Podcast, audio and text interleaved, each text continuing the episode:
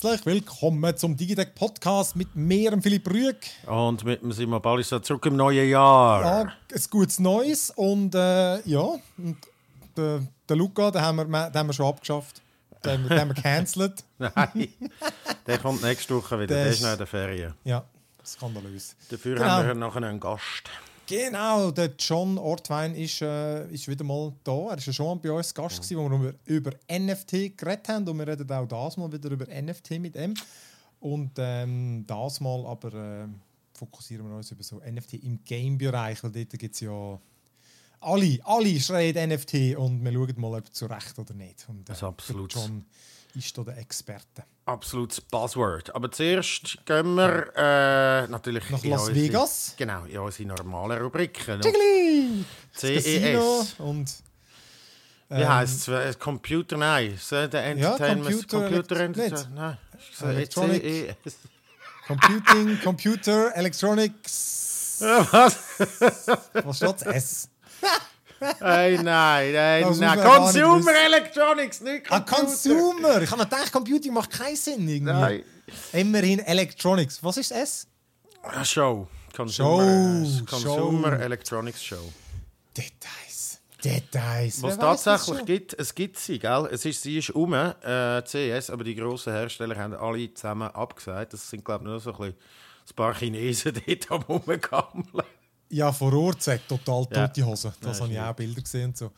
Aber äh, es hat. Äh, sind, also, ja, ja, eben. Aus unserer Sicht jetzt nicht irgendwie der Burner, aber ähm, für ein CES äh, hat sie doch, glaube ich, irgendwie dann mehr gebracht, als man erwartet hat. Und, äh, aber ja, vielleicht hat man einfach nichts erwartet. Egal, wir reden zuerst über CES und äh, nachher im Big Screen ähm, tut Simon äh, ein bisschen Drive My Car erzählen. Genau, ganz Und- ein neuer Film, der da rausgekommen ist. Ganz, ganz lässig. Und in der Spielecke haben wir High Fleet und Life is Strange True Colors. Und äh, je nachdem, wie schnell habe ich noch zwei, zwei Bonus, zwei Bonusspiele.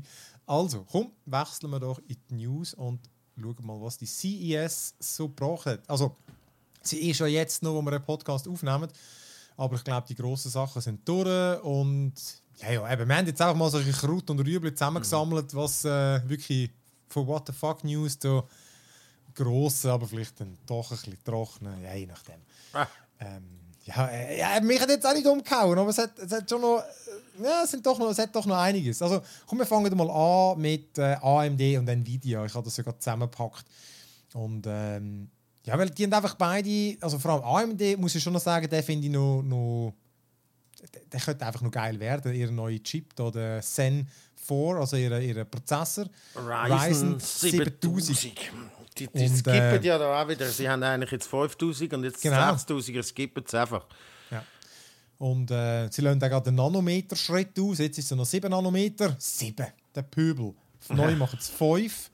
Und ja, ja, halt alles, alles nice. DDR5, PCI 5.0 finde ich auch Straub. Gibt es auch schon.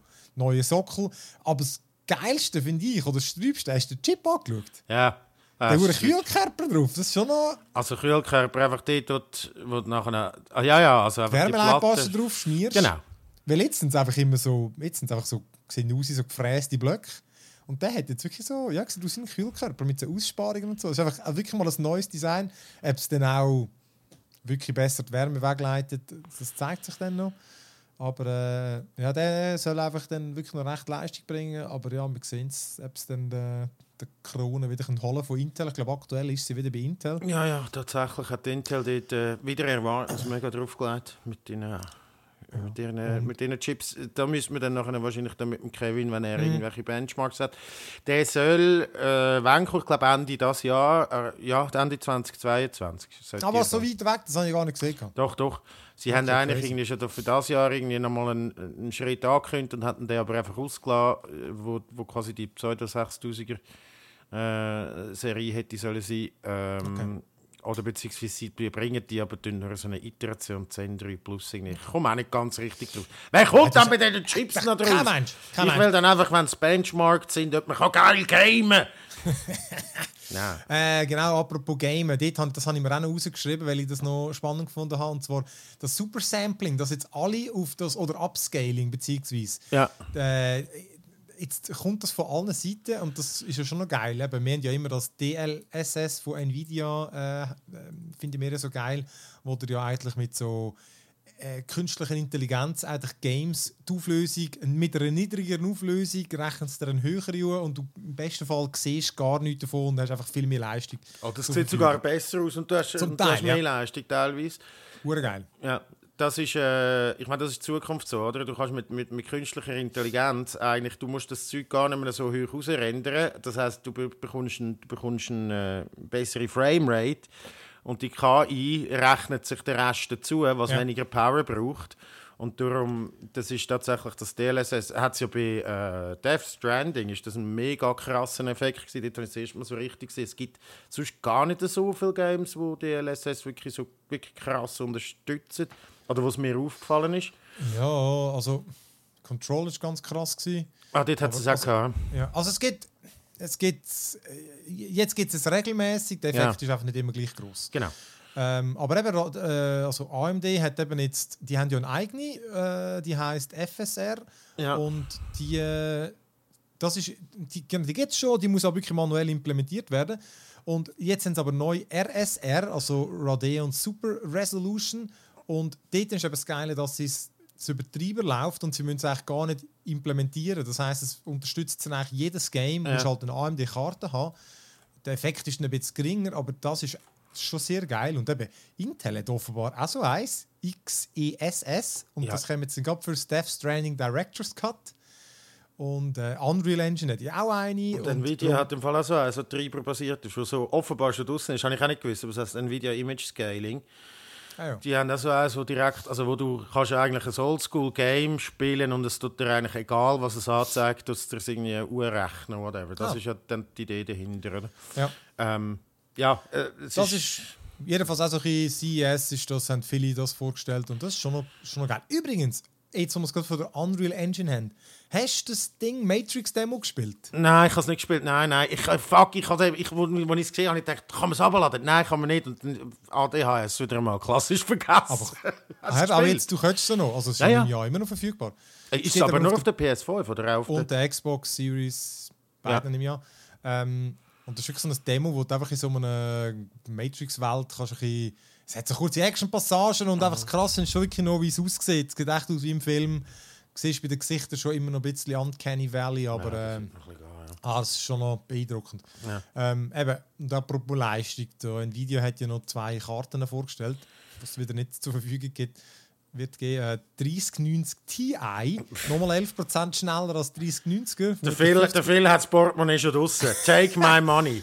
Das äh, kannst du gerade die, die, die, dritte Säulenbeitrag kannst du gerade, äh, kannst gerade dort dran geben. Ja, kannst du gerade deine Pensionskasten auflösen für den Scheiß, oder? Krass, ey. Irgendwie gleich viel RAM und so, aber einfach eben ein bisschen mehr dem Teraflops. Ja, Teraflops. 11 Und der 3050er auch noch. Aber, äh, Ja, 30, ich meine, das Ding ist ja, das, das, das verstehe ich nicht. Denn Nvidia hat jetzt die ganze Zeit die, äh, irgendwelche neue Karten äh, angekündigt oder alte nochmal wieder gebracht, äh, einfach, weil sie sie nicht können liefern Und sie machen es logischerweise weiter, weil sie müssen ja irgendwie den Aktionären etwas können bieten Aber eigentlich, uns als Gamer bieten es nicht, weil verfügbar sind sie nicht und wenn, dann zu einem exorbitanten Preis. Ja, wir haben schon viel darüber geredet, aber eben, sie müssen es machen, oder? Es, es, nimmt sich, das nimmt mich dann Wunder, ob im Sommer dann wirklich dann nachher irgendwie eine 40er-Serie müsste dann irgendwann machen, oder? ja, Ich also, glaube, wahrscheinlich diesen Sommer, oder? Ich müsste mehr, es müsste... also genau, Gerüchte gibt es schon, ja, für, Ja, ja. für ihre neue Serie. Ja, das, ist, das ist wahr. Also es ist wirklich, ja... Naja, natürlich haben sie das auch noch mal schnell vorgestellt, aber es ist auch noch so ein bisschen beiläufiger. Ja, gut, ja, gut. Ähm, also, was haben sie denn noch vorgestellt? Äh, ja, Intel hat. Äh, ah, dann, das ist auch noch interessant gefunden. Ihre, ihre 12. 12. 12. Generation Chip für, für Mobile, also für, für Laptop und so. Ja. Und ähm, ja, und einfach äh, dort äh, klotzen sie wieder recht mit den Versprechen und äh, soll ja schneller sein als der Apple M1 Max und natürlich ihre eigenen Benchmarks und so. Ich habe den Kevin auch noch kurz konsultiert. Er hat gesagt, eben, es ist natürlich immer schwierig zu vergleichen. Die sind ja alle bei diesen Benchmarks völlig intransparent. Ja. Aber äh, Es sind Ja, schöne und- PowerPoint-Grafiken, die sie machen, aber äh, offenbar sagen, hat er doch ein bisschen etwas drauf, aber natürlich braucht er so massiv viel mehr Power, dass Bis- wahrscheinlich 115 Watt, genau. Und ich glaube, der M1 Max ist bei 85 oder so. Ja, also das ist Und, der, äh, wo wenn du den Performance-Mode ja. rein tust in der, im SBB-Zug, dann ist im Baden ist nachher der Akku drin, wenn du Ja, von ja. Zürich auf Baden fährst. Also Das sind 15 Minuten für die, die es nicht wissen. Aber äh, ja, wäre jedenfalls, äh, ja, also sie behauptet dort zumindest, dass, das, äh, dass der ordentlich Leistung hat. Darum, ja, mal, aber ich bin einfach gespannt, wenn immerhin, ob's das, weil die sind so weit weg äh, mit ihrem M1, also die haben ja so einen Leistungsvorsprung. Ja. Würde schon noch wundern, ob sie das können einholen können oder eben, ob es dann einfach nur am Netz irgendwie funktioniert. Ja, eben, dann ist der ganze Witz eigentlich durch. Ich meine, Das Krasse ist bei Apple, dass sie im Moment eigentlich ihre, ihre krassesten äh, Prozessoren sind im Moment in Laptops drin, oder? Äh, Der Mhm. iMac ist, dort gibt es noch keinen, der den M1 hat, oder? Stimmt das? Erzähl jetzt wieder einen Scheiß. Achtung. Äh, das MacBook Pro hat dann auch schon. Nein, aber es gibt ja das MacBook Pro und das MacBook, aber ein iMac gibt es noch nicht mit dem. Ah, mal, es gibt, äh, es gibt den dünnen, den kleinen, genau, den gibt es, ja, Genau. aber äh, die, die krassen, die Nein, krassen die noch nicht, Geräte, die, die- haben es die, eben äh, noch nicht. die Kübel. Der, der Cheese Grater hat es noch nicht und der grosse iMac hat den auch noch nicht, oder so. Ja. Es gibt nur der kleine iMac hat den. Und sie haben, und das ist ein- aber im Moment, die, also die, die, die, ich glaube, der, der krasseste von diesen M1 kommt an den, an den Cheese Grater, also an, an, an den Mac Pro, kommt der, kommt der an mit der Leistung, oder? Das ist ein dreijähriges Gerät, Das- wo aber t- op- Top Power ist für Profis und der kommt mit einem Mobile Chip kommen die an. Das ist völlig absurd. So. Ja. ja, das stimmt, das ist wirklich Strub. Und Apple hat aber gesagt, sie werden, also damit damit sie das nicht schnell mit, mit Apple hijacken, aber sie werden bis irgendwie, sie haben ja zwei Jahre ihre ganze Produktpalette mit dem M1 quasi ausgerüstet haben. Das müsste plus minus im Sommer so weit sein, wenn man äh, von der Ankündigung her geht. Und das heisst, ja, sie werden dort. Ja, Intel ist natürlich einfach dort einfach massiv hinten drin. Ähm, ist aber auch, kann man auch gar nicht mehr vergleichen irgendwie. Seit, seit, weil es einfach zwei komplett andere Architekturen sind. So. Ja, voll. Dann, Ja, ähm, genau, was haben wir als nächstes? Ja, Sony. PlayStation VR 2, also die ist ja erst schon bekannt gewesen eigentlich. Mhm. Dort haben sie jetzt einfach sozusagen offiziell ähm, mit dem Namen, eben, sie heißt PSVR 2, ich meine, man hat sie vorher schon so genannt. und das ja, Ja. weil wie, wie auch sonst, und das ist einfach ihre äh, PlayStation VR-Brille für PlayStation 5. Ähm, also was ich da eigentlich interessant gefunden habe, weil so das Eye-Tracking, ich bin gar nicht sicher, ob man das schon gewusst hat, ist aber schon noch geil. Also die Brille merkt, wo du hinschaust und dann kann man, kann man natürlich das so machen, dass einfach der Sichtbereich scharf dargestellt wird und den Rest ma- du machst mit weniger Auflösung und dann kannst du natürlich Ressourcen sparen. 4K, HDR-Display, OLED, 120 Hertz, all das Schöne. Das Spezielle finde ich noch, es vibriert. Ja, sie Haptisches Feedback. Ey, da bin ich schon noch gespannt. Ey. Das ist, äh, sie haben ja schon bei ihren äh, Controller, die sie mal vorgestellt haben, das haptische Feedback eigentlich quasi äh, bestätigt und so, jetzt wird dann die Brille irgendwelches haptisches Feedback geben. Aber schlussendlich, du hast ja gesagt, du hast beim PlayStation Controller jetzt das Feedback gar nicht mehr so verreckt gefunden, wie du es am Anfang gefunden hast. Ich bin am Anfang auch Ja, wo ich das... Oder? Ja, aber am Kopf, Ja, also, das, ich finde das, ich weiß auch nicht. Ja, weißt, stell dir vor, nach, irgendwie einem, nach, einem, nach einem fetten Ausgang bis um 6 Uhr morgens am nächsten Tag ziehst du die Brille an, hast noch mehr Grindweh. Dreifach Ja, Grindweh. ist vom. VR, einer ist vom Alk und einer ist vom Rumble am Grind. Ja, ja, nein, ich weiß, also, weißt, so wie sie sind, ich- wahrscheinlich ist es nicht im ersten Mal schon geil. Und dann, das Problem ist halt immer das gleiche wie VR, gell? Das ist so ein Klotz, den du am- am Grind hast, wo, wo, wo nie richtig bequem ist, so, bis man dort eine Lösung findet. Ist es, glaub, also weißt du, du willst ja nie irgendwie sechs Stunden durchspielen mit der VR-Brille. No? Nein, eben. Also, Ja, das ist halt Ich- ich auch nicht. Ja, genau. Mal Dann äh, das andere, was wir noch haben, ich habe es einfach noch reingenommen, weil, äh, ja, also es, es hat einfach Potenzial, aber da Google will es versucht das Gleiche wie Apple jetzt schon länger hat und dass du die äh, halt, dass sich so wie ein gesamtes Ökosystem anfühlt, weil halt all die Geräte miteinander harmonisieren und da haben sie irgendwie 13 neue äh, Features so vorgestellt, wo dann eben zum Beispiel das Fast Pairing, wo dann halt auch deine Kopfhörer kannst an verschiedenen Geräten so flüssend brauchen, wo es dann selber merkt, wo es hast und so. Ähm, eben, dass du mit deiner Uhr kannst das Zeug entsperren. Ich habe jetzt recht komisch gefunden, wie sie das... Klar, du kannst auch das Chromebook entsperren, interessiert es in der Schweiz vielleicht weniger. Aber, Ah ja, aber sind sie Chromebooks haben sie auch noch vorgestellt. Das ist mir Ja, ja, natürlich. so, ja. Ähm, Gar nicht gewusst, dass ein Smartphone kannst entsperren wo ja eh schon möglich ist mit Smart Lock und so. Aber, Ja. Und das andere, das Nachrichten, Nachrichten synken, dort bin ich aber auch nicht ganz gestiegen. Weißt welche Nachrichten. Ja. Ähm, aber ja, jedenfalls sind auch verschiedene Hersteller an Bord und eben, es soll halt einfach darauf abzielen, dass dann ja, das Zeugs mit Windows und auch mit Android und, und Chromebooks und so, dass das alles kannst miteinander brauchen und das halt alles schön synchronisiert soll sein. Du, mal schauen. Ähm, ich, mich Ja, hat es einfach du- überrascht, dass das Zeug noch nicht so ist. Ich meine, das ist das, das einzige, also das ist das Krasse an den äh, AirPods und so. Du ziehst die Mhm. raus und die sind einfach perfekt integriert. Die kannst du aber auch überhaupt nicht mit Android brauchen. Also kannst schon, aber äh, du hast ja einfach dann keine Features drauf und so. Und dass man da erst jetzt, das ist äh, irgendwie Jahre später, oder? Das ist die ersten AirPods sind vor irgendwie vier Jahren oder so fünf Jahren rausgekommen. Ähm, dass Google erst jetzt überhaupt das erst ankündigt, dass sie da an einer Lösung sind, finde ich so ein bisschen, ja, hey, come on, ich denke, hey, der hat das schon längst im Griff. Aber gut, gut, ja. sie haben ja keine, ja, aber ich meine, es liegt halt schon dran. Es ist Windows ist ja nicht ihre Plattform, oder? Nein, aber ich meine jetzt äh, gerade Pairing, Android und so True Wireless Geschichten und so, dass das ein bisschen, dass das ein bisschen besser funktioniert und nicht jeder noch irgendwie sein eigenes Ding hat und dann muss eine App abladen und so, dass da irgendwie einen gewissen Standard gibt, wo man einfach gewisse so Schnittstellen hat und so, dass das, das nicht, äh, das ist schon Haltet sich halt, ja, eben, haltet sich halt niemand dran, oder? Ja, aber irgendwie musst du halt einfach so Glück. Ja, gut, ja, vielleicht. Ich meine, die, die, die, mittlerweile kann man schon, checkt schon, wenn du irgendwie probierst, etwas zu pairen, checkt schon nicht. Es ist nicht so, wie wenn du Bluetooth-Box irgendwie noch musst suchen mit irgendeiner Adresse in einem Dropdown, sondern es heisst schon, willst du die Kopfhörer pairen und so. Aber nachher ist das Erlebnis immer noch gleich beschissen wie immer. Das ist halt bei AirPods schon geil. Darum sind die halt einfach auch so gut. Darum ist das äh, Mac-Ökosystem auch so gut. Weil es ist Ja. easy as fuck, so, oder? Ja. Ja. Aber das ist, ja, ist schon gut, finde ich, find ich easy. Mal schauen, ob es funktioniert.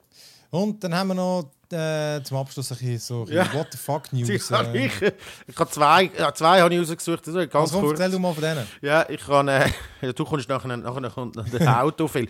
Äh, nein, es gibt eine Glühbirne, ganz absurd. Sie heißt Sengel Smart Health Monitor. Ist eine Glühbirne. Die kannst du dir ins Nachttischlämpchen schrauben und dann überwacht sie deinen Herzschlag und deine Körpertemperatur und monitort so deinen Schlaf. Und sie haben das grosses Feature haben gesagt, wenn du das sonst noch im Haus verbaut hast, dann kannst du auch dich durch das ganze Haus durchtracken. Finde ich ey, wirklich. Echt, das finde ich jetzt wirklich geil. Das finde ich jetzt ein Feature, das man braucht. Ich will auf keinen Fall eine Glühbirne in meinem Nachttischli, wo meinen Schlaf monitort. Im Fall echt nicht. Und das andere, wo innen so ein bisschen auch so, hey, ja, geile Idee, aber ich komme nicht ganz draus, was soll funktionieren, ist Samsung, wo die Fernbedienung, die hat gar keinen einzigen Akku drin, sondern die bezieht den Strom primär über Solar, aber auch über Wi-Fi. Und das geht irgendwie. Das im äh, 2,5 2,4 Gigahertz Signal wird irgendwie dann äh, transformiert irgendwie dann nach einer rauf und tut das äh, in einem Kondensator speichern und dann nachher kannst du mit dieser Fernbedienung deine, deinen Fernseher bedienen. Ist nicht etwas, wo, man jetzt, wo die Welt darauf gewartet hat, ähm, weil tatsächlich ja Fernbedienungen auch irgendwie einen Atomkrieg würden überleben, rein von der Batterie her. Also die wechseln schon irgendwie ein, zwei Mal. Ähm, aber trotzdem finde ich es noch, habe ich es noch eine spannende Technologie gefunden, dass die da mit irgendeinem Wi-Fi-Signal Strom generieren. Ja. Ja. Das ist schon abgefahren. Ja. Ja, und Gut. das andere ist einfach, dass jetzt Sony auch Autos baut. Also sie haben jetzt einfach so ein, wir, haben noch, wir haben noch diskutiert, ist das Konzept ist es ein Konzeptauto oder ein äh, äh, Fick, was ist das andere, der andere Ausdruck? Ja, egal, weil jetzt schreiben alle ein von etwas anderem. Oder? Sie, jedenfalls, sie haben das, oder was? Ja, ja, ja, irgendwie so. Ähm, und ja, sie haben es jedenfalls vorgestellt und es ist dort. Und ich habe es mir das noch- noch interessant gefunden, dass jetzt die das wirklich auch versuchen und sie gründen zudem ja auch ein, eine Tochterfirma, wo dann die soll auch schauen, ob sie es zur Marktreife können bringen können, weil sie bauen es schon in erster Linie zum einfach aus Forschungszweck oder weil sie das Zeug mhm. brauchen aber man überlegt schon, ob man auch ein Auto macht. Und natürlich ein Elektroauto, also ein Elektro-SUV. Wie könnte es auch anders sein? Und ja.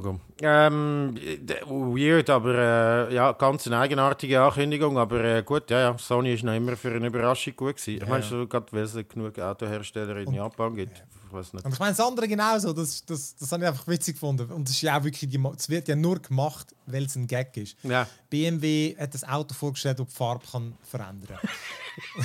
so dumm. aber ist es, ist es... wirklich, es geht wirklich. Also ich meine, man hat, man hat in den Videos gesehen, es, die haben so eine E-Ink-Schicht drauf. Das ist irgendwie so groß, so, so dünn wie ein Haar. Nur schwarz und weiß momentan. Und das ist eben scheinbar sind so negativ geladene weiße Pigmente und positiv geladene schwarze. Und dann so ein elektrisches Feld sorgt dafür, dass es wechselt. Und ich sieht schon abgefahren aus. Kann man, vorbei. Meine grosse Frage ist, kann man dann mit einem genug starken Magnet Penis auf die Motorhaube zeichnen? ich habe gerade gedacht, ob man einfach kann Muster auswählen kann. Aber das stimmt, das müsste ja... Ich ja. wenn es elektrisch ist, irgendwie müsste es das schon gehen. Ja, ja es ist, ich meine, es ist ja wirklich wie ein E-Reader. Also du kannst entweder ein weißes ja. oder ein schwarzes äh, äh, Auto haben. Äh, hey, da kommt mir gerade ein Song in den Sinn. Oh fuck, dort geht es darum, darum, dass einer mit dem weißen Benz in den Club kommt und mit dem schwarzen wegfährt, wo er so ein bisschen, weißt representing Rap und so, ich habe zwei krasse Kerne und so. Jetzt muss er nur noch einen haben. ich tu den, vielleicht, vielleicht finde ich den Song noch. Mal, ja, nein, finde ich nicht mehr. Das ist jetzt gleich. Okay. Aber auf jeden Fall, ja, auch das eine gute Nachricht von der CES. ich glaube, es gibt auch sonst noch ein paar äh, Bizarro-Nachrichten, aber weil halt nicht so viele Journalisten dort sind im Moment, ähm, ist leider, sonst mhm. ist eben CS tatsächlich auch so gewesen, da hat es noch viel mehr bizarre News gegeben, ja. so. aber ich glaube, im Moment ist es ein bisschen... Ja, die intelligenten Kühlschränke sind sicher auch wieder dort, aber ja. die sind immer dort. Ja, die, die, die wohnen dort. Ja. Die lassen es gerade stehen. Was, ja, genau, die bleiben einfach Mit dem Messer drin. ja, was natürlich auch ist, der Roboter-Delivery und ich kann ja, das habe ich auch gesehen. Und irgendwie 100'000 neue Roboter-Staubsauger, die immer noch gleich dumm sind wie die alten, aber noch neue Sensoren ja, drauf haben. Und, so. und irgendein Laptop von, was ist von Asus, ah. wo ein 8 Zoll vertikales Display hat. Also, ja, ah, Ding habe ich auch noch gesehen. Samsung macht einen Fernseher, ich glaube es ist Samsung, bin nicht ganz sicher, aber es gibt einen Fernseher, wo du jetzt auch für die TikTok-Generation an einem Scharnier vertikal ja, kannst ich Shit schauen. Ja. Und ich meine, dann, dann sind wir, da, da sind wir, da sind wir der Full Circle gekommen, wirklich. Von, hey, am Anfang hast du doch immer den Leuten gesagt, hey, filmet quer, oder? Ich kann immer, ich bin mhm. die Hochvideos, habe ich gehasst. Jetzt ist TikTok, aber filmen quer, man. Mhm. Und jetzt macht man Fernseher, die hoch sind. Hey, fuck off. Fuck right Kino, off. Der erste Kinosaal hochvermacht. Hey, nein, nein, nein. mega lang. Nein, er ist mega lang einfach. Sorry, da, nenn mich Boomer, aber das ist wirklich so ein schmaler, langer Ding, ja. das wäre schon geil. Und dort laufen nur TikTok-Videos. Nur TikTok-Videos, nein, hör auf, nein. TikTok-Kino. Ja, Gut, haben wir eine Marktlücke entdeckt. Absolut, das ist unser ah, neues Business. Ja. Also komm, ähm, Kino. also komm, gehen wir, gehen wir, gehen wir etwas mit, mit, ne, mit mehr Niveau. Ähm, ich, von dem gehe ich jetzt einfach aus. Drive My Car, ja. erzähl mal. Ja, so ein Big Screen Segment. Apropos Kino, ja, ich bin im Kino gewesen. Arzi-Farzi Film gesehen. Absolut Arzi-Farzi. Ja, ja, ja. Nein, es ist ein wunderbarer, also ja, natürlich ist es ein Arthouse-Kino. Äh, Drive My Car ist äh, eine Murakami-Verfilmung von einem japanischen Regisseur, den ich natürlich bereits den Namen vergessen habe, nicht aufgeschrieben habe. Aber ähm, ist ein, ist, ein, ist ein wunderbarer Film, muss ich sagen. Es ist, nicht, es ist so ein Film, wo ich am Schluss nicht richtig gewusst habe, was will man jetzt darüber reden, aber man hat so das Bedürfnis darüber zu reden, aber es gibt auch gar nicht darüber zu reden, so. das ist doch komisch. Ähm, geht um einen ähm, Theaterregisseur, der seine Frau verliert an einem, an einem Hirnschlag und die beiden haben auch ihre Tochter verloren, also recht tragisch. Das wird einem im Prolog erzählt so. Äh, Titel, der Titel kommt nach 40 Minuten fäng, also da weißt du schon, you're in for a treat, wenn, wenn nach 40 Minuten erst der, der, Titel, äh, der Titel kommt über, über, über, über die Leinwand. Und genau, er, der Theaterregisseur ist dann zwei Jahre später, er geht an ein Theaterfestival und inszeniert dort, das ist wirklich sehr kulturell, gell, Tschechows Onkel Vanya in diversen Sprachen. Und das Lustige ist, und ich habe meine Ohren fast nicht traut, tatsächlich gibt es dann so Beispiele, eben, äh, du siehst halt die Theateraufführungen in mhm. verschiedenen Sprachen und der eine hat einfach Schweizerdeutsch auf der Bühne. Völlig absurd. in einem ansonsten japanischen Film und die reden halt dann ja Taiwanesisch, also Chinesisch oder, oder irgendwie, was weiß ich, x Sprachen und das eine ist einfach Schweizerdeutsch. In dem, das war ein kleiner, kleiner Easter Egg, der mich, wo mich sehr erfreut hat. Ähm, aber der geht noch das Theaterfestival, das der Onkel Vanya inszeniert und dort bekommt er ein, äh, also er und sein roter Saab, weil er ist immer mit dem roten alten Saab unterwegs und er pflegt und hegt und pflegt wie seine Augäpfel. Bekommen dort eine Fahrerin, eine Junge, die Misaki und das ist so ein bisschen ein ja, die ist so recht so eine abgelöschte und ähm, weil er will natürlich ihr das Auto nicht geben und sie findet, ja, ja, nein, ich, ich kann das schon und dann stellt sich heraus, dass sie mega gut kann fahren und so und dann entwickelt sich dort so ein, ein Road-Movie und die beiden haben mehr Ähnlichkeiten, als man eigentlich denkt, oder? Sie ist äh, irgendwie 23, seine Tochter wäre auch 23 in diesem Jahr und so und die fahren dann einerseits äh, in dem Hiroshima, wo es spielt, und äh, andererseits ähm, fahren sie dann auch sonst noch in Japan um und so. Und das ist wirklich ein mega, es ist ein recht eindrücklicher, hure schöner, ruhiger Road-Movie, wo so die drei Stunden sind mir gar nicht so wie drei Stunden vorkommen. Es ist wirklich, es passiert eigentlich nicht so viel, aber die Story wird immer schön vorantrieben. Es hat mega schöne Aufnahmen, muss ich sagen. Auch mal krass. Also die Kamera ist immer recht ruhig so, aber, aber ähm, in spannenden Perspektiven teilweise. Und, äh, und, und äh, sehr witzige Charaktere teilweise, auch sehr tragische Geschichten und so. Es, passiert sehr viel und es erzählt auch sehr viel. Und allein die Theaterproben, wo sie den Text so minutiös durchgehen, in allen verschiedenen Sprachen, unter anderem auch noch in koreanischer Gebärdensprache und so. ja, es ist wirklich, ja, es ist wirklich recht abgefahren. Ähm, ah, ich habe es einen, einen, mega eindrücklichen Film gefunden. Ich bin so am, weißt, am 2. Januar, am Sonntagabend, so ein bisschen, ach fuck, ich jetzt noch drei Stunden einen Film schauen und so. Und ich so gedacht, hm, kommt das echt gut? Aber es ist sehr, sehr empfehlenswert für Leute, die gerne ähm, so ein bisschen die ruhigere Seite haben und auch mal gerne ein Drama gehen schauen. Ähm, und für Leute, die vor allem äh, Saab gerne haben, das ist wirklich ein geiler Karre. und Japan gerne haben und so. Das ist äh, tatsächlich Drive My Car eine absolute Empfehlung von mir, etwas vom, vom Besseren, äh, was ich so in der letzten Zeit gesehen habe, wobei ich habe eben nicht so viel gesehen. Im Kino hast du ja, beim Kino geschaut, ja. ist, an, also ist die Woche an, also ja, läuft glaube heute an. Es war so eine Vorpremiere. Gewesen. Wir haben auch ein Poster und das Güppel dazu bekommen. Uh. Uh. Ähm, und es ist ja mega gehypt worden so in diesen Jahresendlisten. Und ich finde wirklich, der Hype ist real. Also ich finde den ja. Film wirklich mega cool. Äh, und ist ja auch, übrigens, ja, habe ich schon gesagt, der Oscar-Beitrag für fremde, fremdsprachige Film von Japan. Ja. Das Jahr könnte man also vielleicht noch mal hören. Also ich nehm, bin mir sicher, dass der auf die Shortlist kommt. Alles andere wäre ja. komisch. Ähm, könnte sogar vielleicht noch für andere Oscars nominiert sein. Weiß ich nicht. Ja, das weiß man ja nicht. Weiß man nie. Aber sehr, sehr cool. Drive My Car. Kann man schauen. Cool. Gut gespielt, gut inszeniert, sehr ruhig und cool. Voll. Ähm, ah, da kommt mir doch Sinn. Ich habe äh, ich hab The Witcher noch fertig geschaut. Ah. Die zweite Season. Und ähm, weniger ruhig.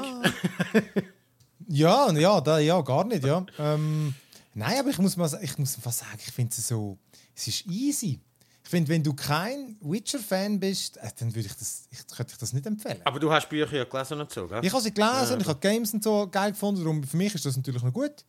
Aber ich habe ähm, es, es, es, eben, es erzählt die Geschichte weiter und so. Und jetzt der, der Witcher ist, der Geralt ist da mit der Siri unterwegs und da geht dann auch nach Care Morhan, dort wo die, die Witchers wohnen, in dieser, dieser Festung.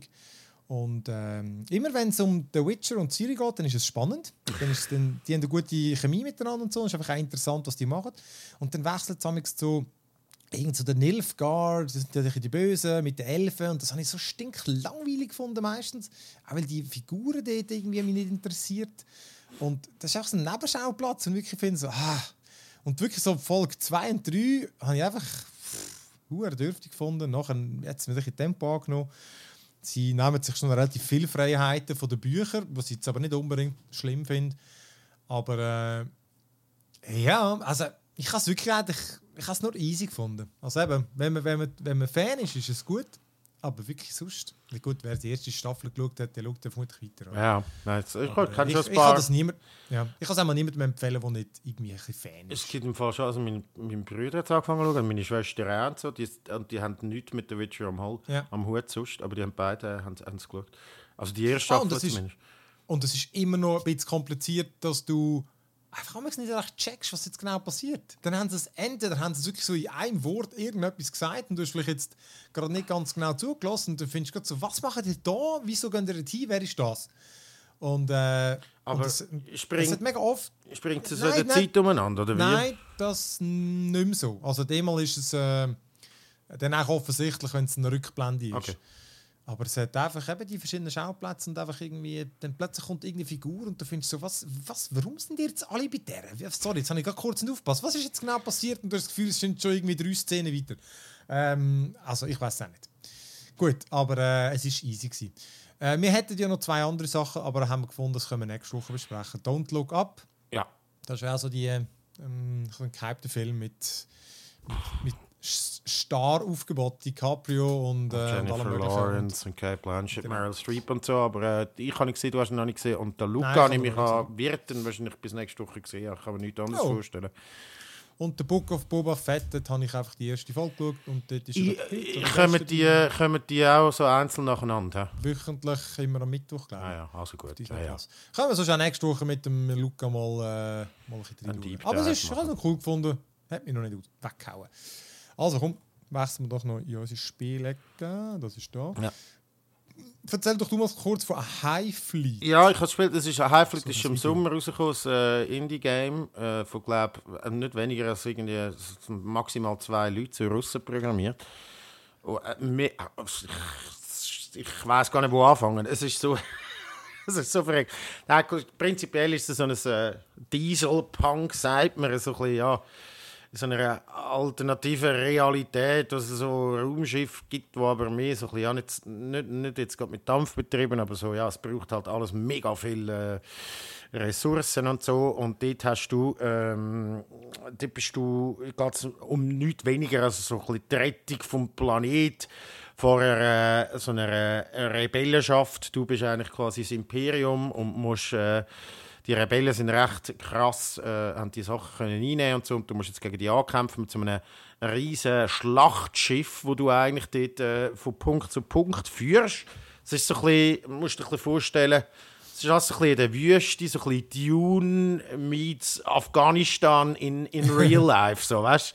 So ein bisschen, als wärst du irgendwie äh, der Russe und müsstest von den afghanischen Rebellen irgendwie so in den 70er das zurückerobern. Also, es ist ein bisschen schwierig zu erklären, aber äh, im Prinzip steuerst du eigentlich das Riesenschiff und musst dann immer so andere kleine Schiffe aussenden, um nachher äh, Schlachten zu führen. Du gehst dann so von Ort zu Ort, weil das Ziel ist eine Stadt schlussendlich, wo sie so einen Reaktor bauen.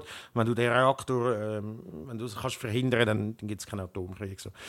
Ähm, beziehungsweise du kannst im Laufe des Spiels schon Atomkrieg auslösen, aber es ist nicht, nicht empfehlenswert. Ähm, und, und du, das Riesenschiff steuerst du. Und dann, dann kannst du einfach wie so sagen, dort will ich, und dann musst du starten, und dann, dann geht es los.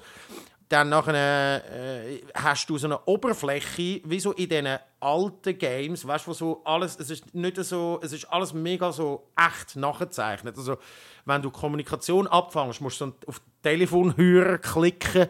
Äh, ja, das Interface ist wie so ein altes Zweites Weltkrieg äh, genau. Funkgerät oder irgendwie Genau, so. es sieht aus wie so ein Zweiten Weltkrieg äh, Bedienung von einem U-Boot oder, so einem, oder so einem Riesenbomber oder so. Dann nachher ja. steht ein Schubregler, mit dem setzt du das Schiff in Bewegung, dann nachher kannst du irgendwie...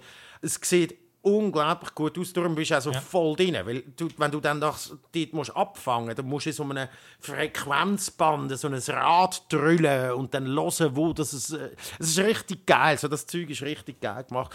Und weil du halt, weil die Rebellion dir auf den auf de, auf de Fersen ist und die alles kontrolliert, musst du wie so ein bisschen unter ihrem Radar durch, weil sobald die dich findet, dann verreckt oder? Ähm, ja. Und dann bist du quasi am Arsch, weil dann kommen mit viel zu viel Schiffen und dann hast du keine Chance und so. Das heißt, du fliegst von Ort zu Ort, holst dort, holst mal äh, Treibstoff, die kannst du besser reparieren und so. Und weil die Zeitkomponente mega wichtig ist, du darfst nie nicht länger als ein paar Stunden bleiben, dann musst du so ein bisschen abwägen, ja fuck, jetzt habe ich zwar zwei Schiffe, die kaputt sind, aber die kann ich niemals da fertig reparieren und so, weil die anderen, ich habe Funkspruch abgelassen und weiss, in fünf Stunden kommen sie von dieser Stadt südöstlich ab und so, dann musst du das äh, von Hand mit einem Lineal quasi, wo du auch rausnimmst aus deinem kleinen Schatulleli, ein Lineal nehmen, einzeichnen und so einen Radius rundherum, dann tippst du ein, wie viel Nautical Miles sie unterwegs sind und so, dann siehst oh shit, jetzt sind sie gerade dort und so. Also es ist alles so sehr händisch. Und, und, und, und das Verreckte ist, es erklärt dir natürlich nichts. Du kannst 100, musst 100 YouTube, also ohne YouTube schaffst du es eigentlich wie nicht. Du musst, oder du bleibst einfach voll drin. Das ist aber nur die eine Außer du hast einfach Atombomben ja. in, in, dem, äh, in so einem Bunker hast geschaffen. Genau, also du hast irgendwie wirklich mal auf einem, auf einem ja, auf einem, das hat so ein bisschen auf einem, auf einem U-Boot geschaffen.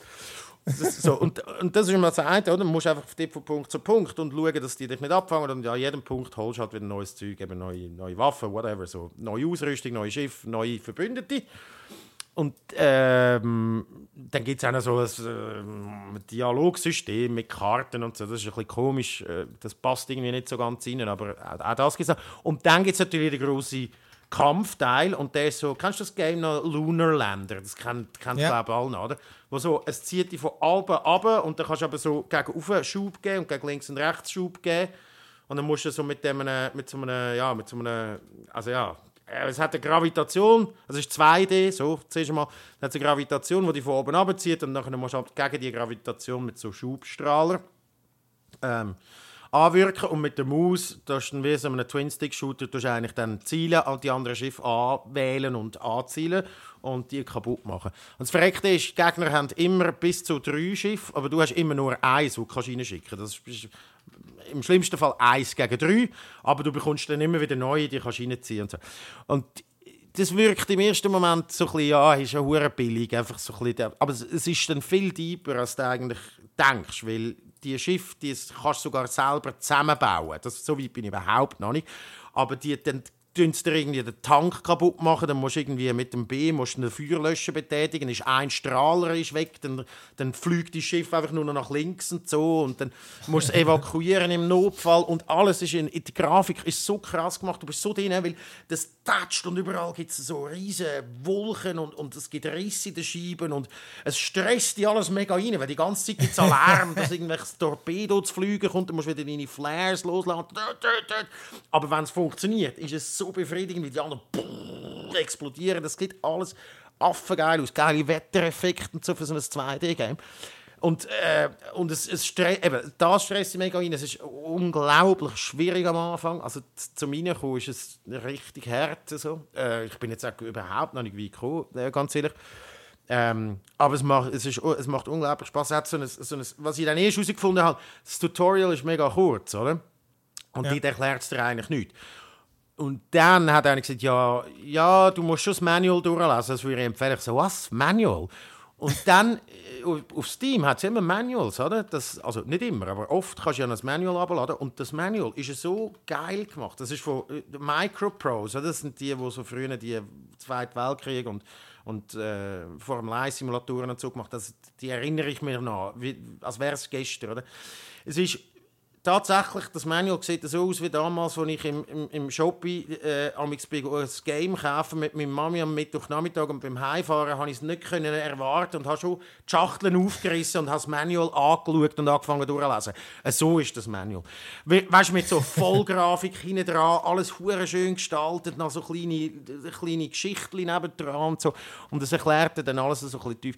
Es ist so geil. Es ist so, es, ja, ich, ich ich drehe durch. Ich drehe durch ab dem Game irgendwie. Also, einfach so, wie es gemacht ist, wie, wie, wie, ja. wie du dich dort rein kannst versinken und wie du bist dann wirklich der Dude, der äh, Captain, ich weiß jetzt nicht, wie er heißt, aber das spielt auch nicht so eine Rolle. Ähm, du bist der Captain, der dort gegen die Rebellion ankämpft und du fragst dich dann schon, ja, ah, ja eigentlich bist du immer auf der Seite der Rebellen oder so im Star Wars und so, aber du bist so der der russische, so ein ja, mit, mit dem Cap und so, so das erste, zweite Weltkrieg mäßig und so.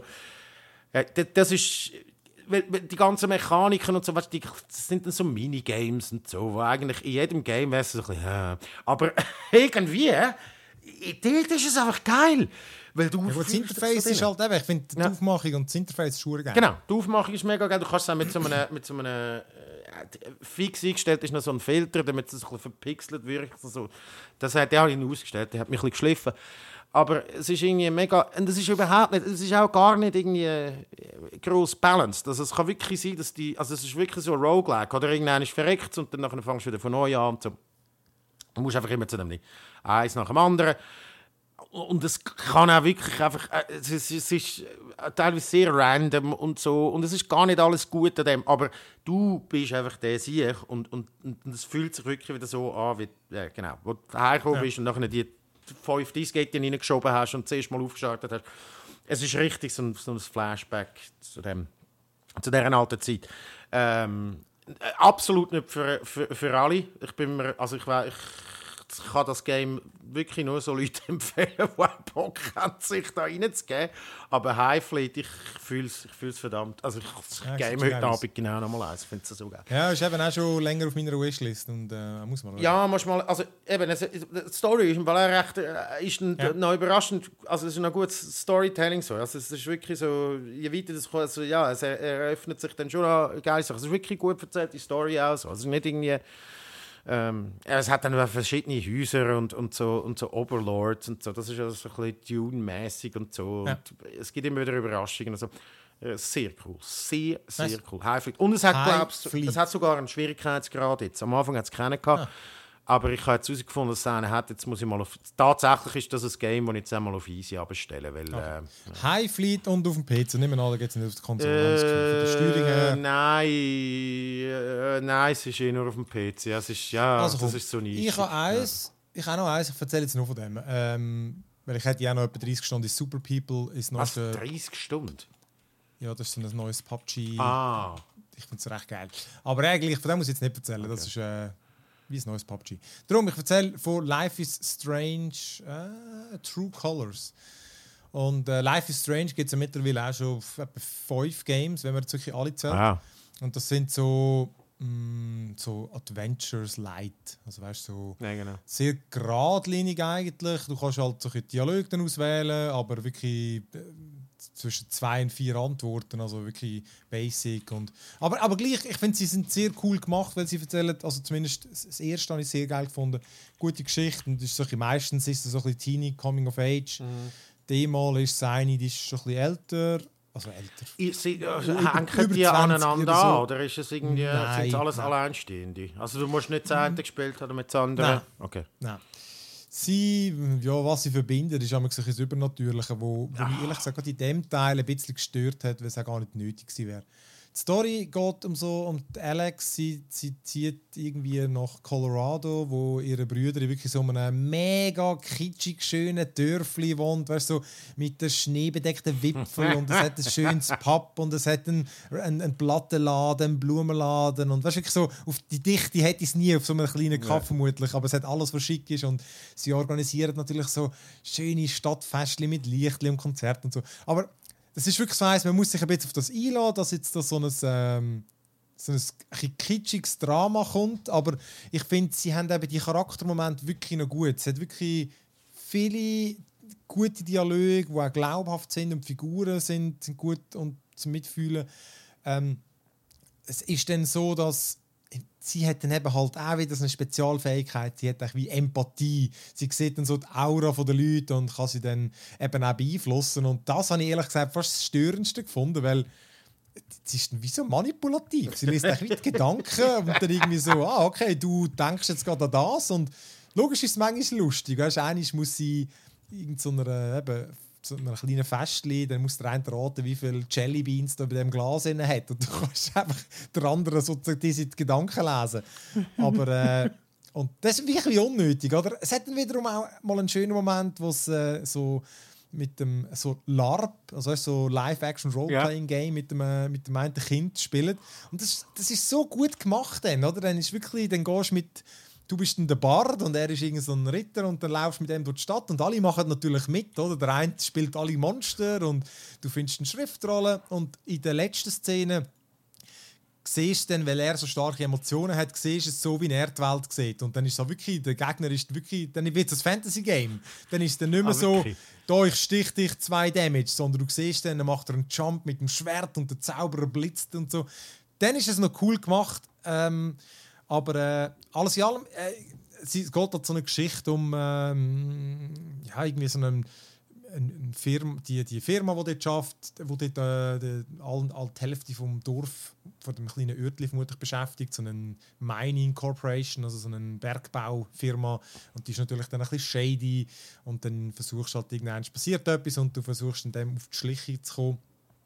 Und das ist wirklich einfach, wir haben es irgendwie vier Übungen oder so, glaube dann durchgespielt und äh, ja, ich habe es wirklich, ich immer sehr stimmig gefunden und hat mich auch gepackt. Eben. Und ja, ja, wir haben das schon ein paar Mal überlegt. Jetzt ist ähm, da passen wir jetzt die AB-Antworten einfach irgendwie nicht so. Da ist mir jetzt gerade ein bisschen schwarz-weiß. Ja. Und, äh, eben, und gewisse Sachen sind halt schon ein bisschen überdramatisch. Also, das ist, die Serie ist dann so ein bisschen so. Man muss sich ein bisschen auf das einlassen.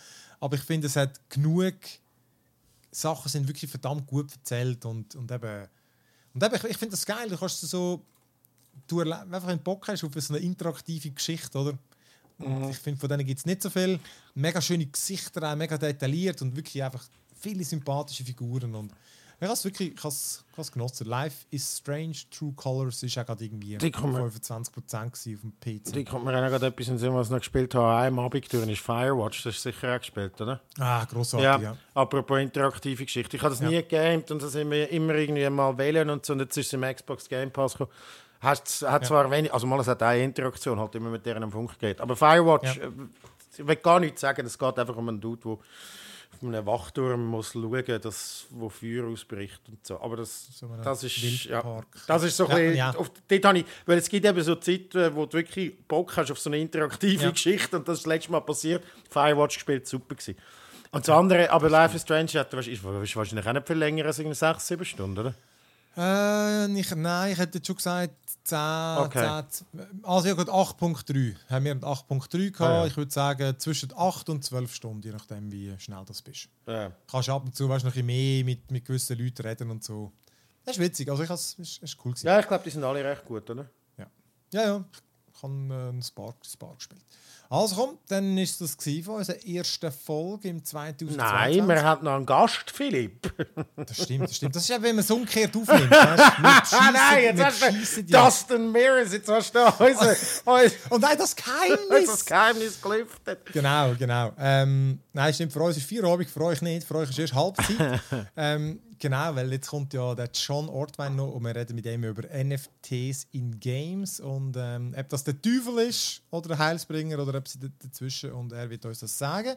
Und äh, nein, gut sagst du mir das, damit ich auch den richtigen Jingle nehme, nämlich ähm, ja, der bis, bis gleich.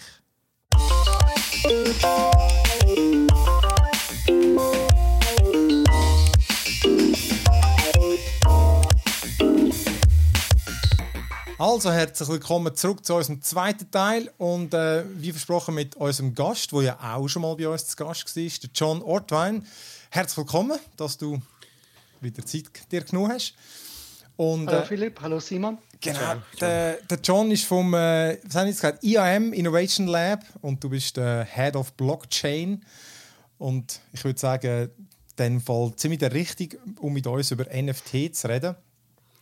Wir haben, ich glaube, letztes Mal, wo du da bist, haben wir es äh, so allgemein gehalten, weil dort ist es gerade relativ neu gewesen, zumindest für uns. Und äh, das ist jetzt doch schon das halbes Jahr. Das halbes Jahr sicher. Ja. Ja. Ja, ja, und seither ist einiges gegangen und wir haben gefunden, heute könnten wir mal über den Aspekt im Game-Bereich reden, weil dort, äh, dort läuft momentan ganz viel. Ganz viele Firmen, Gamefirmen reden davon, NFT zu implementieren. Es wird halt mit diesen Begriffen vor allem gross umgerührt, Blockchain, Crypto und NFT. Und hat viele Firmen gegeben, eben EA, Ubisoft, Square Enix, Singa, wo das ähm, über das geredet haben, dass sie das machen wollen, dass das in der Zukunft ist, vom Gaming und so. Die meisten bleiben aber sehr vage. Sie sagen einfach, ja, das ist eine grosse Chance und das wollen wir alle machen. Tönt dann halt bei Filmen so ein bisschen nach äh, Investor Talk, äh, dass man das einfach muss sagen. Aber äh, Ubisoft zum Beispiel hat das schon umgesetzt. In ihrem Game Ghost Recon äh, Breakpoint heißt es, glaube ich, genau. Und dort kann man halt so Skins, so Helme und so Sachen kann man kaufen, die dann NFTs sind, die dann eben einzigartig sind. Vielleicht fange vielleicht nochmal schön bei den NFTs an. Das sind ja die Non-Fungible Tokens. Und äh, also das ist halt etwas, wo dann so eine eindeutige Datenfolge hat, wo man kann den digitalen Eigentum nachweisen und jetzt im bezogen auf die Games wäre das eben der einzigartige Helm, wo man dann eben kann, den kann man sich dann kaufen und dann kann man nachweisen, das ist, der ist einzigartig. Also ich bin sogar nicht sicher, ob sie wirklich einzigartige Sachen drin haben. Das meiste gibt es, glaube ich, in mehrfacher Ausführung. Aber äh, klar, einzigartig sind sie dann auf eine Art trotzdem.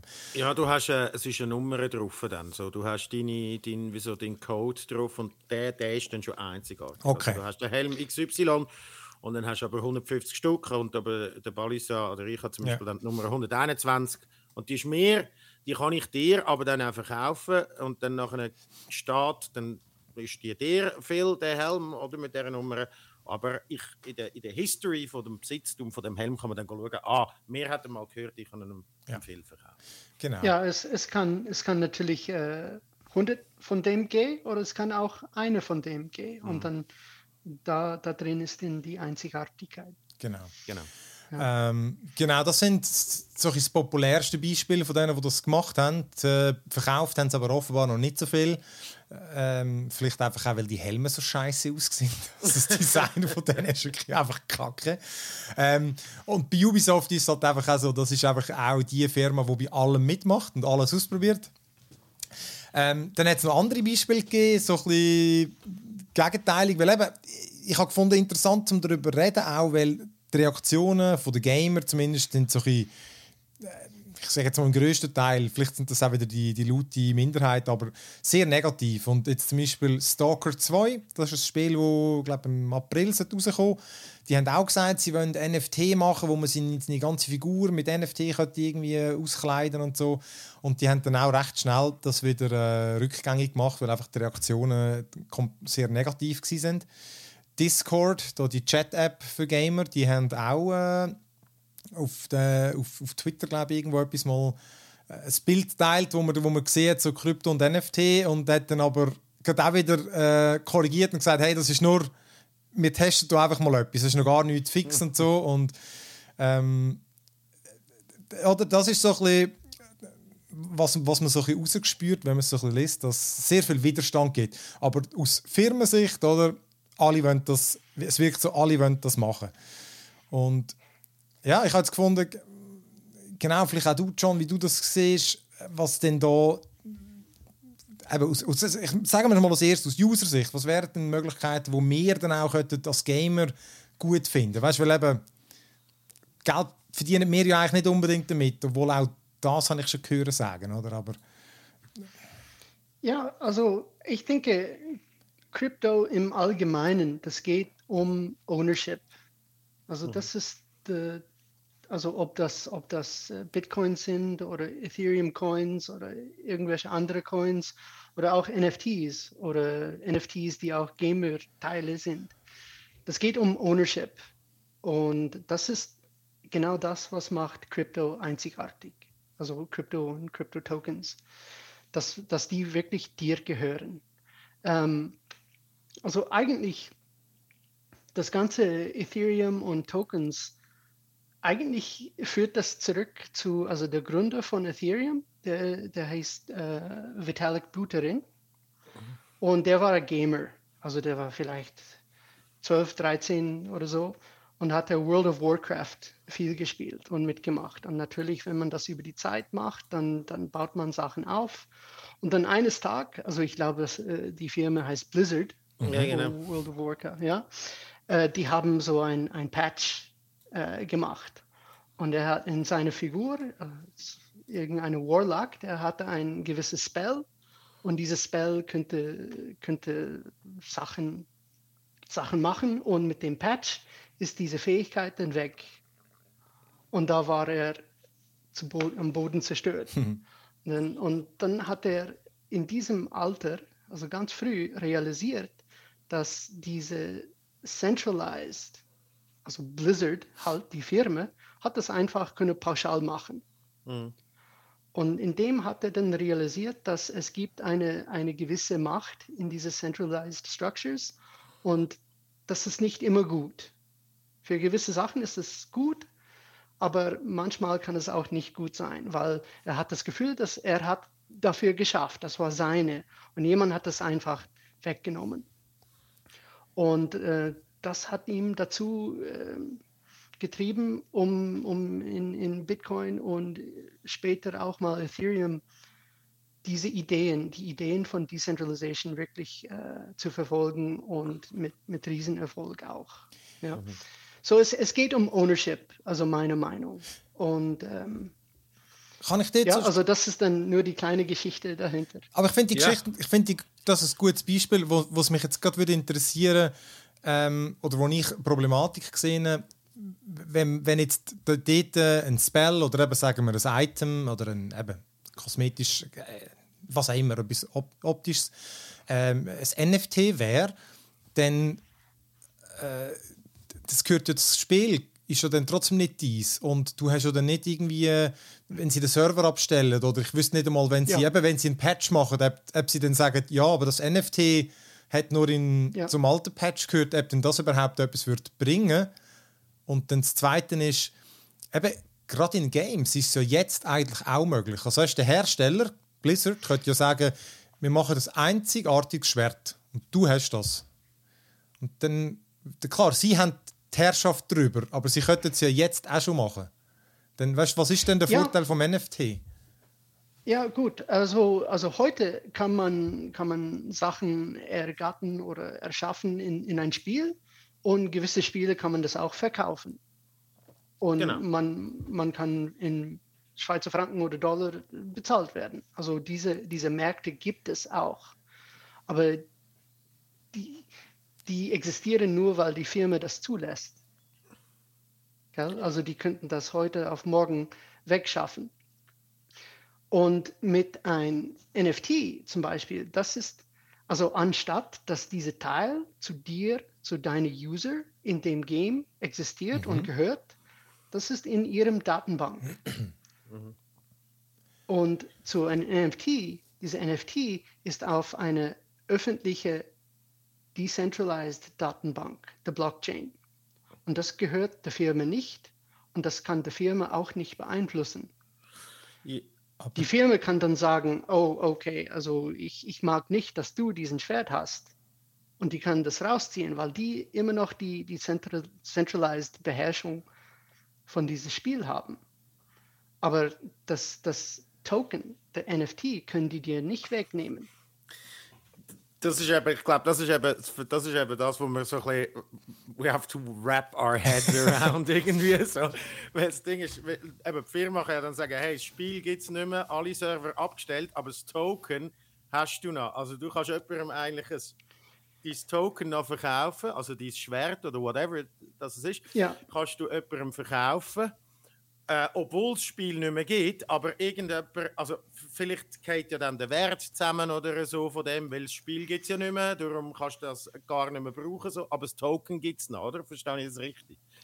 Der gibt es noch, aber das, das genau. bringt uns zu einem anderen andere wichtigen Thema und das sind Open Standards.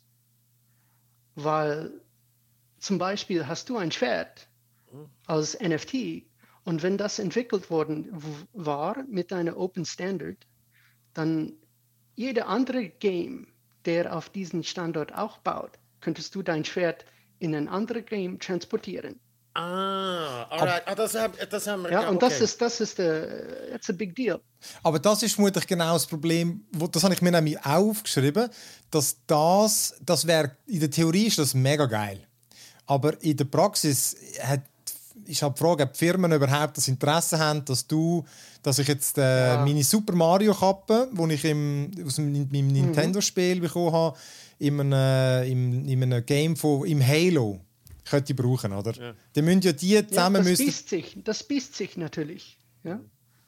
Weil, also Studios, die Game Studios, die, die wollen Gewinn machen.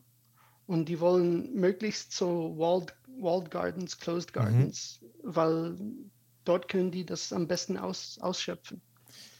Und wenn, wenn alles open ist, also man, man hat das Gleiche gesehen mit Software und Open Source Software. Ja, und ich, ich sehe das Gleiche kommen für in viele Sachen. Das ist einfach Open Source, Open Standards, uh, Open Ecosystems. Uh, das hat riesige Vorteile. Und wir haben es jetzt schon erlebt und gesehen in Software. Und das, das wird sich auch bis, bis Games und, und andere, andere Ecosystems auch kommen, glaube ich da müsste es wahrscheinlich eine Initiative geben, die sicher nicht von den grossen mhm. Game Developers kommt, sondern das muss aus dem quasi, sag jetzt mal, Underground, äh, oder von den von der Independent so Developers oder so kommen. Das muss jetzt erst einmal, das ist ja bei Open Source das Gleiche gewesen. Äh, niemand hat äh, Microsoft und, und, und so etc. Die haben nie gesagt, wir machen Open Source. Die haben jetzt einfach mitgemacht, weil der, der Druck ist zu groß wurde oder sie haben die Vorteile sind zu groß geworden, dass sie es nicht hätten können machen. Oder? Ja, genau. Und, und das passiert heute schon. Ähm, es gibt diesen Beispiel, also jeder kennt die CryptoPunks und die mhm. wurden gemacht von Larval Labs. Und Larval Labs hat dann äh, früher dieses Jahr Meebits herausgegeben und das waren so 3D-Figürli. Ja? Und mit, mit jedem NFT, jedem Charakter, jedem Figur kam auch gewisse Dateien. Und diese Dateien sind so 3D-Modelle. Und es gibt äh, viele Metaverses, viele verschiedene. Und die, die können diese verschiedenen Dateiformaten auch lesen und importieren. Ah. Dann kannst du dein NFT in hm. diesem Metaverse und das wird geriggt und, und man sieht die ganzen Movements, man kann sich bewegen, Breakdancen, viele Sachen. Und dann im gleichen Zug kann man in eine andere Metaverse, ein anderes Spiel sozusagen, der gleiche NFT haben. Aber eben damit. Ja, und das, das geht um die Standards von den genau. Dateien, wie die, wie die geregt sind, wie das, wie das gemacht ist. Aber äh, klar ist man früh, aber Standards sind powerful. Das heißt, ja. alle können damit operieren. Aber das ist eben, genau, dann hängt vieles von dem ab. Weil eben, ich glaube, vieles, was man jetzt sieht, ist halt eben so das Gegenteil, oder? Dass sie, und jetzt vielleicht mal eine dumme Frage gestellt, eben, du, äh, du sagst, das NFT ist dann auf einer, ähm, ist nicht auf der Blockchain, aber einer, also ich sage jetzt veröffentlichen, aber muss das so sein? Also weißt, können auch können die Hersteller sozusagen ihre geschlossene Blockchain machen, wo dann eigentlich sozusagen, das ist eigentlich ein Witz, das ist eigentlich gar keine sinnvolle Blockchain, weil es ist eine Blockchain Nein. von Activision Blizzard, wo sie ihre Call of Duty ja Genau, genau. Also das ist dann, das wäre dann eh einfach ein Marketing-Spiel. Ja. Ähm, weil, also Blockchains haben natürlich viele Nachteile. Also die sind äh, wirklich resource-intensive, langsam, also viele und ähm, ja, teuer halt.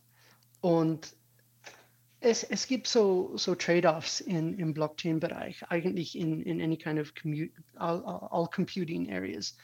Um, wenn man zentralisiert ist, dann hat, hat man super äh, Scalability und Speed. Mhm. Ja? Und wenn das alles dezentralisiert ist, dann ist man weniger halt so. Und wenn, wenn du eine Private Blockchain hast, also äh, Blockchain hat Wert, weil it's not censorable mhm. and you can't change things and, and, and such. Also that, das macht Blockchain wertvoll.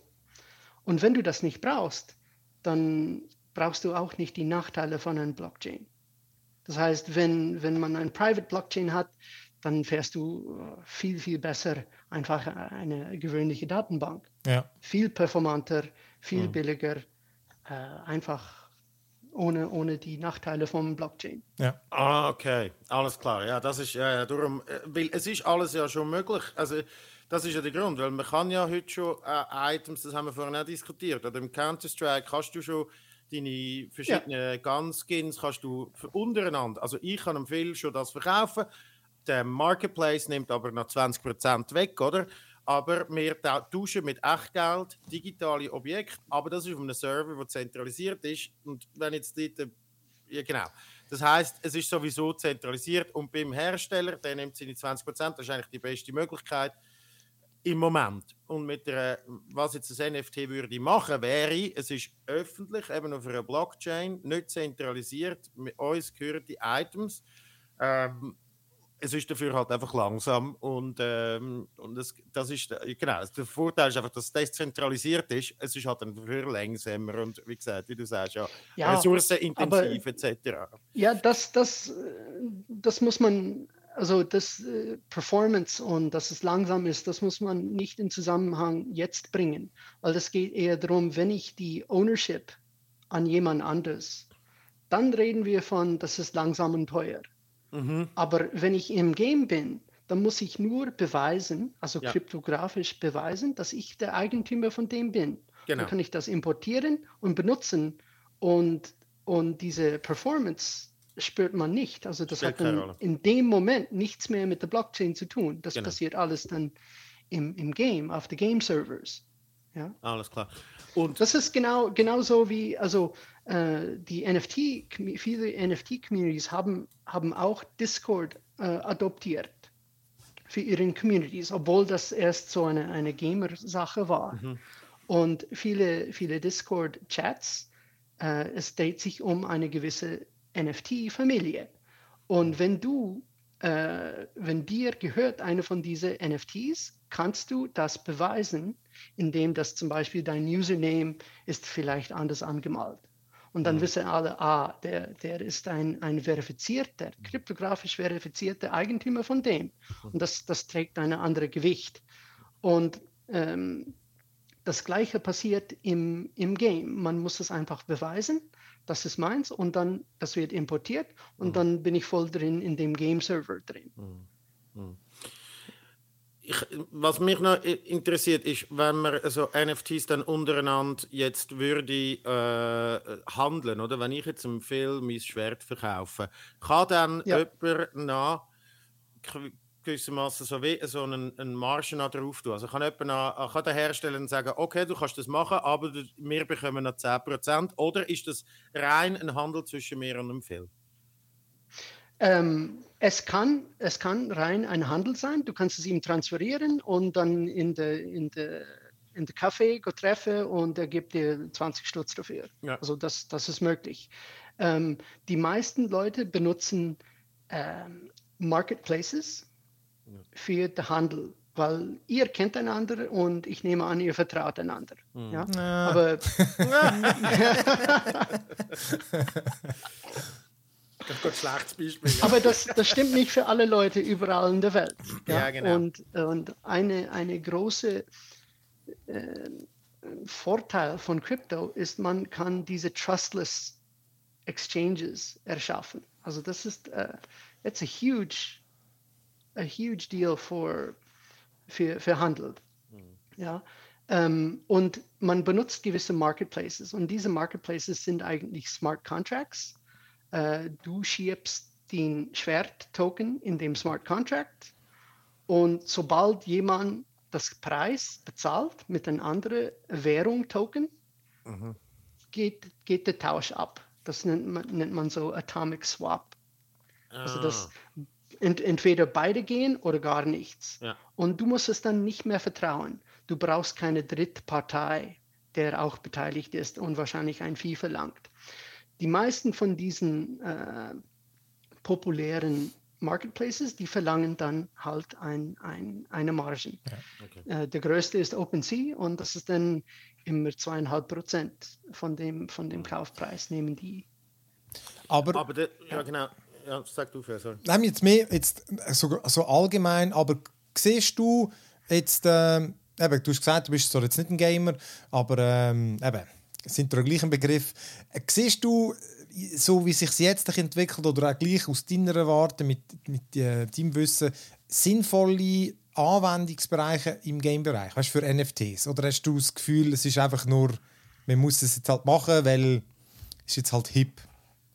Oder die Investoren verlangen also, also für mich, für mich äh, also viele, viele glauben, oder viele sehen den, den Wert von NFTs noch nicht. Und das, das kann ich nachvollziehen, weil also im Moment ist es äh, ganz viele Crypto-Bros, die vielleicht über Nacht reich geworden sind. Und äh, ja, das ist auch nicht äh, immer angenehm anzuschauen. Ich war, ich war nicht dabei, ich habe das verpasst und dann ist man verbittert drüber und so. Und diese, diese ganze NFT, das Wort halt, das, ähm, ja, also ich verstehe Leut, Leute, wenn die das so sehen, aber es gibt auch äh, wirklich gute Use Cases für, für NFTs. Also heute haben wir erst die, die ersten gesehen, das war äh, Kunst oder, oder Collectibles. Gell?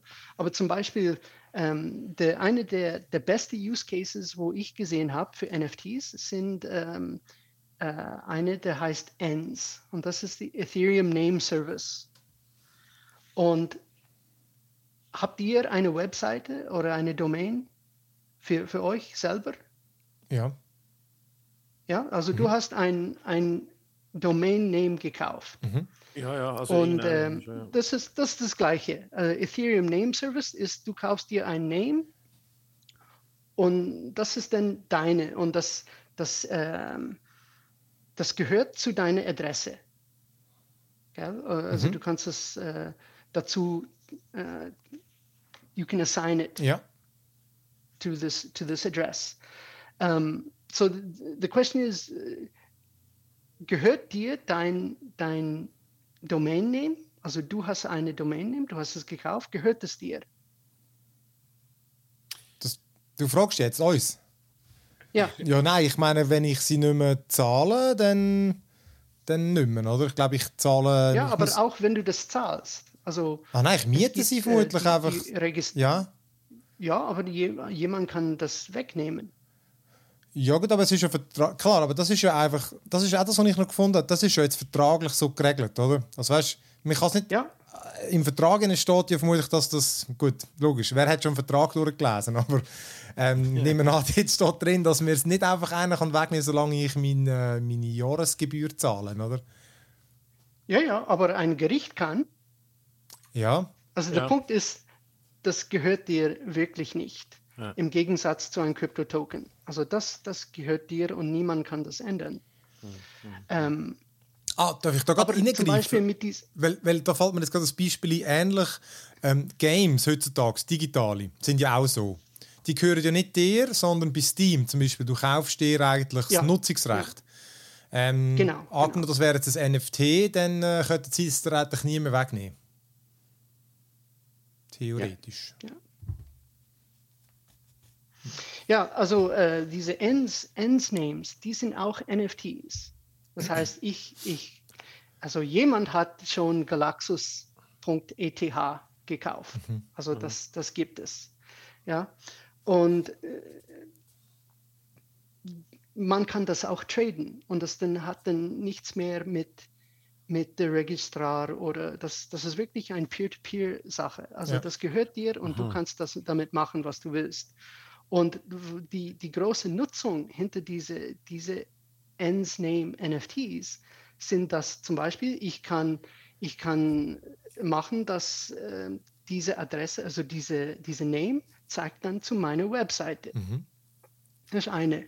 Ich kann, du kannst mir zahlen. Also zum Beispiel habe ich, äh, wenn ich würde, john.eth haben, also wenn das mir mhm. würde gehören, das ist es nicht, aber du könntest mir Krypto schicken, einfach an john.eth. Ja. Aha. Ja. Ähm, also I can receive payments. Ja. Äh, äh, auch Identities. Also wenn diese NFT in einer Adresse ist, dann weißt du, das gehört ah, das gehört der John. Mhm. Und dann siehst du auch, äh, was, was sonst gehört ihm. Ja, was für Aktivitäten hat er gemacht? Man sieht das alles, weil der Blockchain sehr transparent ist. Und das führt dazu, dass man langsam eine Identität auch aufbaut. Dann vielleicht sieht man, ah, der hat diese Helm, der hat diese, diese Schwert, das habe ich mal gesehen in dies und dies und dies Spiel. Und in die Adresse, wo jetzt die Ensname zeigt drauf, da hast du eine, eine Welt von Identität und, und Vergangenheit ah, und Geschichte und drin. Okay, und dort wird, das ist wie deine Identität, wo jede Transaktion registriert wird, die du je gemacht hast, etc., wo du, oder? Aber ist das nicht auch ein Graus? Alles, was man gemacht hat, alles, was man gesammelt hat, mhm. das ist mhm. drin. Aber für Privatsphäre Ich kann, ich kann wahrscheinlich deine, deine Geschmack erkennen, in dem, was, was für Kunst oder was für Musik mhm. man drin hat. Also Musik-NFTs, Es ist noch nicht so groß, aber das, das kommt auch. Okay. Ich habe äh, noch einen anderen Aspekt, den ich noch interessant finde, sind die, äh, wir haben es am Anfang kurz angesprochen, sind die Games, wirklich, die mit NFTs spielen, oder? Also wirklich, wo auf dem basieren, die, da gibt es schon irgendwie verschiedene. Ist natürlich jetzt auch so ein kleiner Hype, weil man dort früh steigen, das ist vermutlich wie beim Traden mit Kryptos, weil man dort kann viel grosse Geld wittert. Und äh, ich, also ich habe noch keins gespielt von denen, aber zum Beispiel das Axie Infinity, das ist eigentlich wie Pokémon. Also ich glaube, es ist offenbar auch noch ein gutes Game und so, sieht auch optisch gut aus. Und du hast dort deine kleinen Monster, die kannst du züchten und aufleveln und dann, wenn sie halt einen höheren Level haben, dann könnte man sie wieder verkaufen. Und dort, ja. äh, der Punkt ist, du musst dich reinkaufen, also es kostet 1'500 Franken, Dollar zum Mitmachen. Und dann gibt es natürlich schon die, die reichen Spieler, die können dir das zahlen. Ja, ja. Dafür musst du denen dann einen Teil vom Profit abgeben, oder?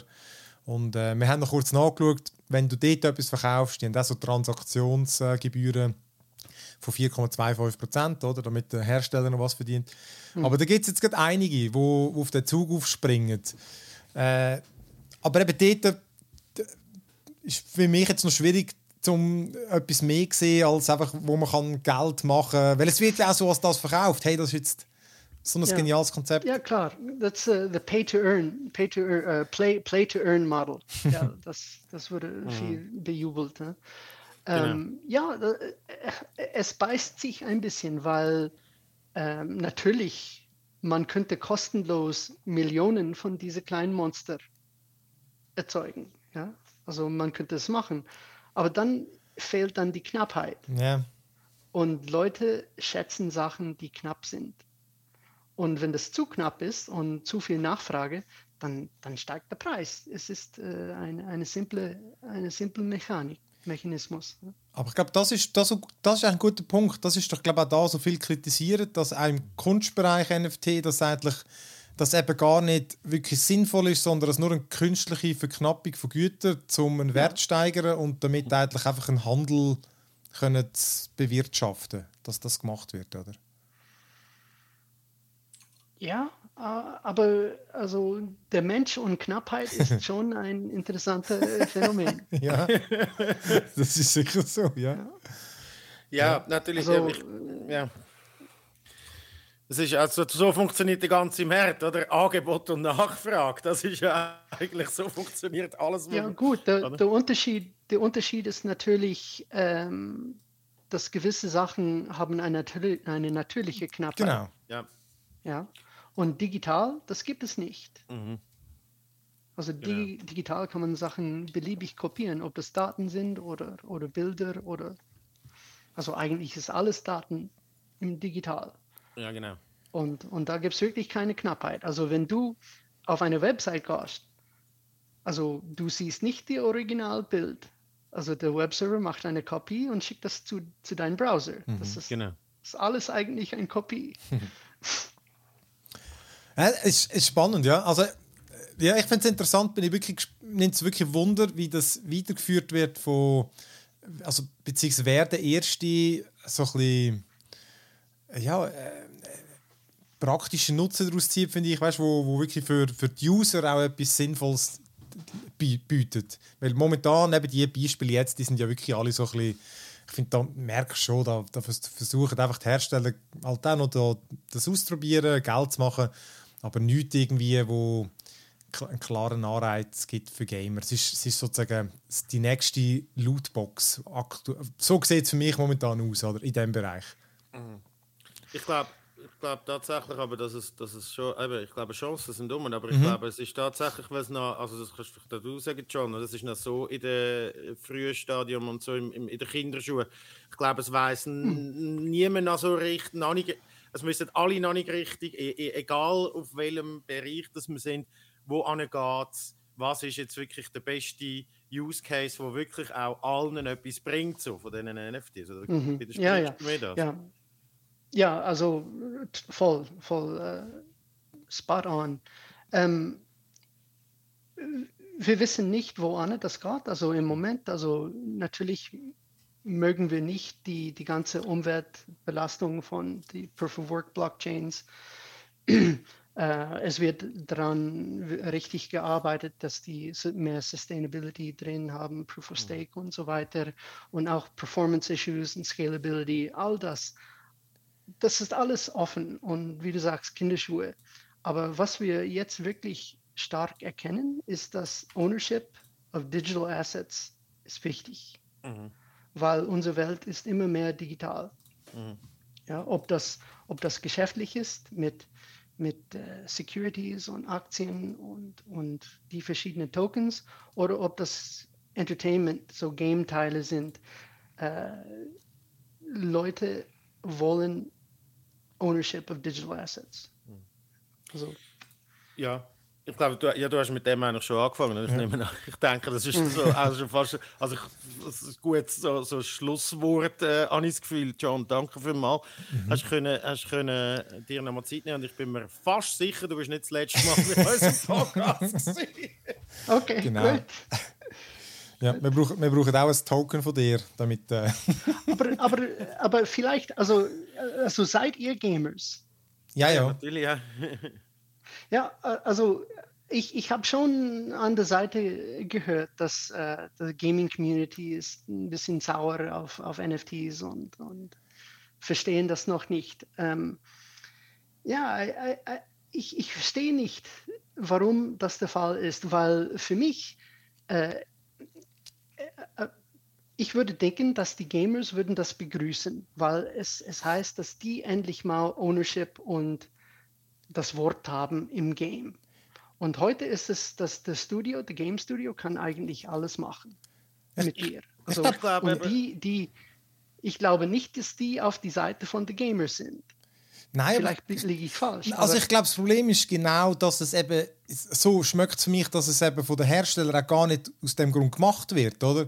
Die, die NFT-Sachen, die es jetzt gibt, die sind, ich glaube, die haben nichts damit zu tun, um irgendwie am Gamer mehr ähm, äh, Ownership oder so zu geben, sondern einfach wirklich, es geht nur darum, wie man noch ein bisschen Profit machen kann und dir künstlich etwas mm. vermittelt, mm. wo sie, eben jetzt mit ja. dem Beispiel mit Ubisoft, sie können dir jetzt schon einzigartige Gegenstände geben und jetzt machen sie es einfach als NFT und dann, dann merkst du, es ist rein Marketing, man muss das ja, auch noch machen. Und ich glaube, darum, bei Gamer kommt viel die Abneigung, weil es halt schon oft von den Gamefirmen einfach Sachen gibt, wo man halt möchte. Man versucht immer einen Weg zu finden, zum Geld zu verdienen. Lootboxen sind halt so etwas, ähm, wo es einfach oft geht. Dort wird ja wirklich einfach künstlich etwas generiert, wo man Geld dafür verlangen kann. Und auch wieder mit mhm. künstlicher Knappheit, oder? Und ich glaube, darum kommt so die mhm. Abwehrhaltung. Ähm, die ist jetzt sicher nicht immer überall gerechtfertigt. Ja, ich, ja, ich denke wirklich, es, es, geht, es geht für Games und NFTs, I think, ich, ich glaube, das geht wirklich um das Ownership und Interoperability, ja. Open Standards. Also ich denke, die zwei, wenn das, wenn das richtig verstanden wäre, das, das wäre sehr cool. Ja. Also wenn es wirklich äh, richtig eingesetzt wird von, von Games. Ja. Das ist aber einfach im Moment noch nicht der Fall. Oder? Es mhm. ist genau das, was du ja. sagst, Phil. Es ist so, ja, man schreibt einfach mal NFT drauf, was cool ist, aber was dahinter ist, ist eigentlich nichts anderes, als dass man das zentralisierte mhm. Zeug irgendwie in eine Pseudo-Blockchain tut, die aber nichts mit dem zu tun hat, was du jetzt da äh, alles äh, uns gesagt hast, John. Weil das ist ja wirklich eigentlich eine noble und eine gute Sache, wenn du kannst sagen, hey, ja. ja, du kannst, wir können die Tokens untereinander tauschen. Es braucht äh, gar keinen Mittelsmann eigentlich, wenn wir uns vertrauen. Wir können, äh, es, gibt, es gibt Open Standards, wo wir unsere NFTs überall können mit reinnehmen und so, bewertet, ja. verifiziert etc. Aber von dort, das ist, das ist, ich glaube, da kann, kann man fast nicht dagegen sein, außer eben aus einem Umweltaspekt. Yeah. Das andere ist aber, hm. wenn die Firmen, die sowieso schon äh, immer so ein bisschen komisches Image haben, weil sie die ganze Zeit einfach mal Cash machen, überall noch NFT draufschreiben, was denken, das ja, ist ja, der größte ja. Hype für Investors, dann, wird, dann wird das eben schnell durchschaut, genau. auch von uns Gamer. Nein, aber es ist äh, jedenfalls spannend und eben, genau, ich finde interessant, dass es doch irgendwie ähm, Potenzial hat auf jeden Fall und mal schauen, ob's, äh, in welche Richtung das sich entwickelt. Ich glaube, in diesem Jahr wird sicher vieles gehen und ähm, Genau. Mal schauen. Eben, und sonst laden wir dich dann gerne wieder ein. Darum, John, danke vielmals, dass du dir Zeit genommen hast. Ähm, und, ähm, Gern geschehen. Wir genau, sehen uns dann in einer Woche wieder und danke allen fürs äh, Zulassen und fürs Mitmachen und äh, ich muss da meinen Knopf suchen und bis in einer Woche. Ciao miteinander. Tschüss. Tschüss miteinander. Ciao.